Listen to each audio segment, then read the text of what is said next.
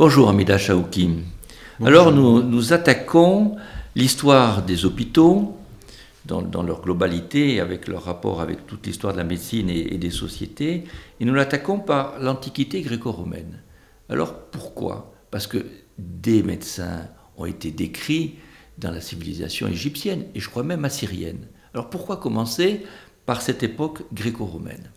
Bien, je, pense que, et j'ai toujours été, euh, disons, dans euh, un mode de pensée euh, sur la rationalité de la médecine qui semble avoir émergé principalement en Europe et au cœur des racines de la civilisation européenne qui sont la Grèce antique et la Rome antique, avec la démocratie athénienne et de l'autre côté la République romaine. Et donc au cœur de, cette, euh, de, ce noyau civilisationnel, nous avons un développement à partir du 5e siècle de la médecine hippocratique. Et on peut remarquer que Platon est un contemporain d'Hippocrate. Et dans les récits, dans les textes de Platon, il mentionne deux fois Hippocrate. Donc, est-ce qu'ils se sont croisés? Est-ce qu'ils se sont entretenus? Probablement pas, mais ils avaient connaissance l'un l'autre euh, du génie philosophique de l'un et euh, du génie médical de l'autre. Donc c'est la période de la naissance de la philosophie, des sciences, et alors, est-ce que c'est la naissance de la médecine en tant que science? Qu'est-ce qu'il y avait avant comme type de médecine? Alors donc, euh, Hippocrate a exercé la médecine sur l'île de Kos, qui est située à quelques kilomètres de l'Asie mineure de la Turquie actuelle. Et donc, sur, ce, sur cette île, euh, un, temple, dédié au culte d'Asclépios, qui était reconnu dans le monde grec, était entretenu par euh, une dynastie de, prêtres médecins dont probablement était issu euh, Hippocrate.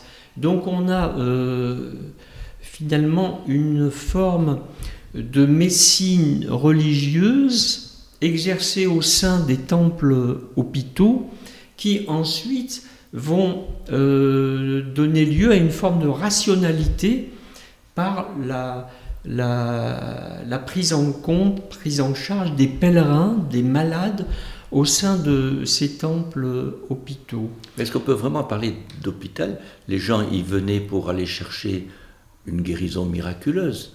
Ils étaient, on, on était dans, dans la, la religion qui soigne.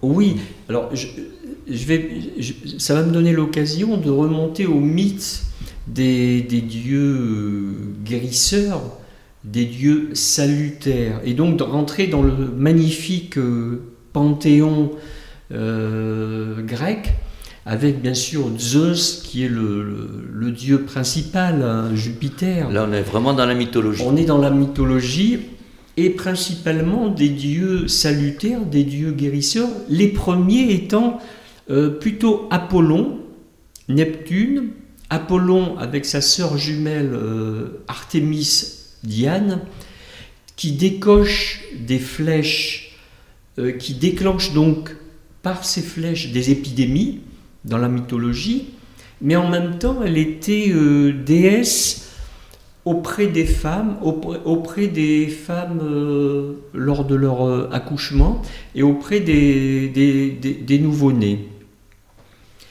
Apollon, le culte d'Apollon semble avoir régressé à partir de 430.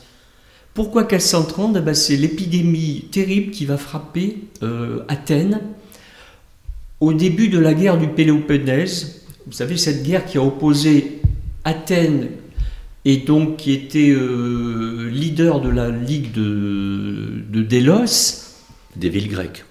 L'OTAN euh, de l'époque contre Sparte qui était associé à, ses alliés et donc qui s'est terminé par la défaite d'Athènes contre Sparte, mais à partir de 430 Particulièrement, il y a eu une, épidémie de, peste qui a frappé Athènes, et Périclès, le, grand chef athénien, d'ailleurs, est mort de la, peste à ce moment-là. Donc, le culte d'Apollon a été mis euh, sous l'été noir en quelque sorte du fait de cette grande euh, épidémie et euh, se sont révélés aux, citoyens du monde grec le culte progressivement d'Asclépios.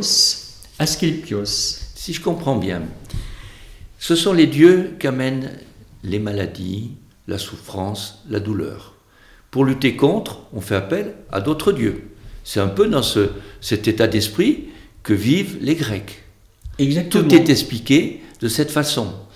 Et on arrive à une période où il y a une grave épidémie de peste, ce qui veut dire que Apollon, il est pas, on n'a plus envie d'aller s'adresser à lui pour se protéger. Il a échoué et on se tourne vers un autre dieu.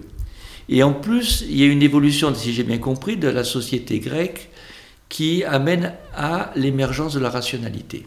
C'est ça Exactement. Donc on est dans le cœur euh, de, ce, de, ces nouveaux temples euh, dédiés à Esculape. Esculape a des enfants dont euh, Podalyre, Macaon. Et Podalyre et Macaon font partie de la légende homérique, puisqu'ils interviennent dans le, corps militaire des Achéens. Donc les Achéens, c'est ces troupes militaires qui vont aller assiéger euh, Troie. Là, on est dans l'Iliade. Et là, on est dans, dans l'Iliade complètement. Podalyre, le dieu de la médecine, et Macaon, le référent chirurgical, qui va soigner, qui va par exemple euh, euh, prodiguer euh, l'enseignement des soins et de la chirurgie à Patrocle et qui va soigner Achille quand il a été blessé. Macaon et, et interviennent durant cette guerre pour bien sûr soigner, mais Macaon aussi a un rôle de soldat, et c'est lui qui va rentrer par exemple dans Troie par le cheval. il sera dans le cheval. Et il sera dans le cheval et il va décéder durant euh, l'intrusion des, des, des, Achéens dans, dans Troie. Voilà, donc par rapport à la mythologie, les autres enfants importants d'Esculape, de, qui donnent lieu aussi à un culte, ça sera Hygiée, bien sûr. Mais juste avant d'aller euh, vers, vers euh, ce, ce, dieu majeur qu'est Esculape, on a un médecin et un chirurgien. Ils pratiquent des soins. Quels soins? On est, déjà en dehors de la prière et, des offrandes. Et alors dans, dans l'Iliade, il est rapporté bien sûr des soins euh, chirurgicaux, euh, bandages, pose d'attelle, et la description des, lésions est vraiment euh, véritablement clinique donc les plaies de guerre avec des armes euh, blanches, euh, des javelots, euh, des flèches, très très bien rapportées dans l'Iliade. Ça, c'est un, progrès majeur de commencer par observer. L'observation et les gestes de soins chirurgicaux.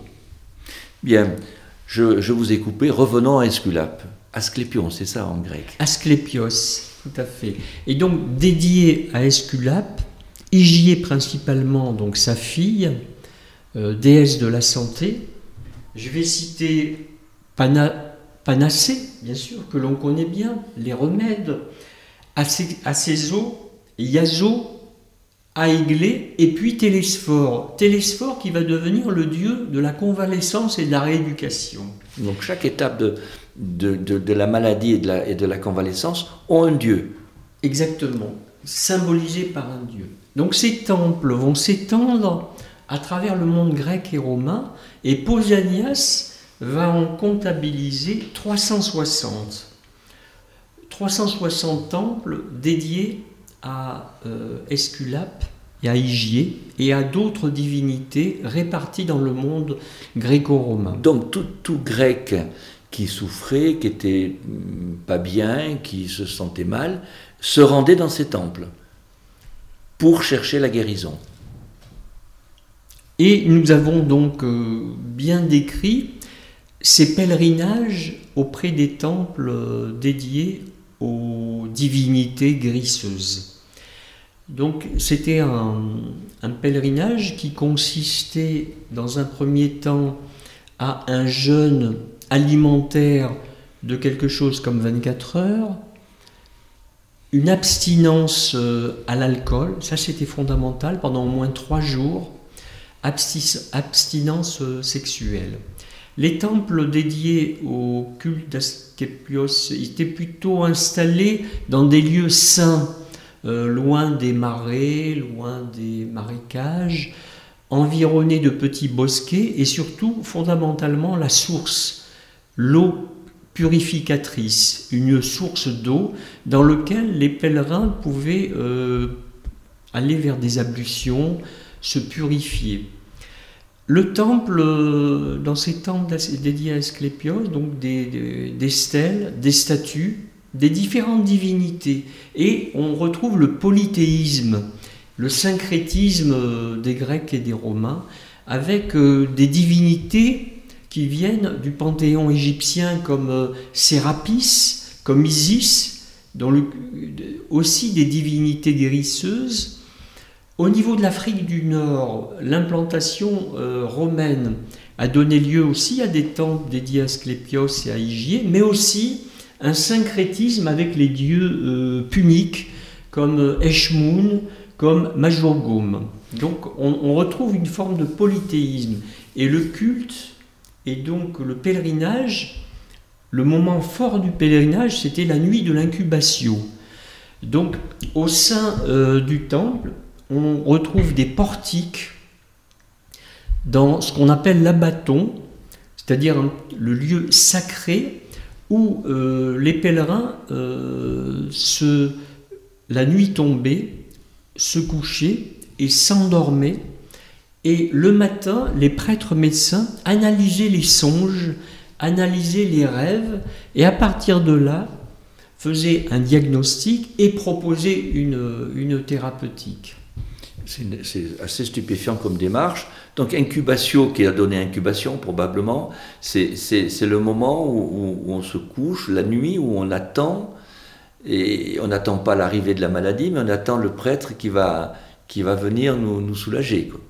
C'est un petit peu ça, on, est vraiment dans une démarche psychothérapeutique, hypnothérapeutique, Probablement que les pèlerins euh, avaient des, peut-être des drogues hallucinatoires pour euh, un petit peu exacerber leurs songes.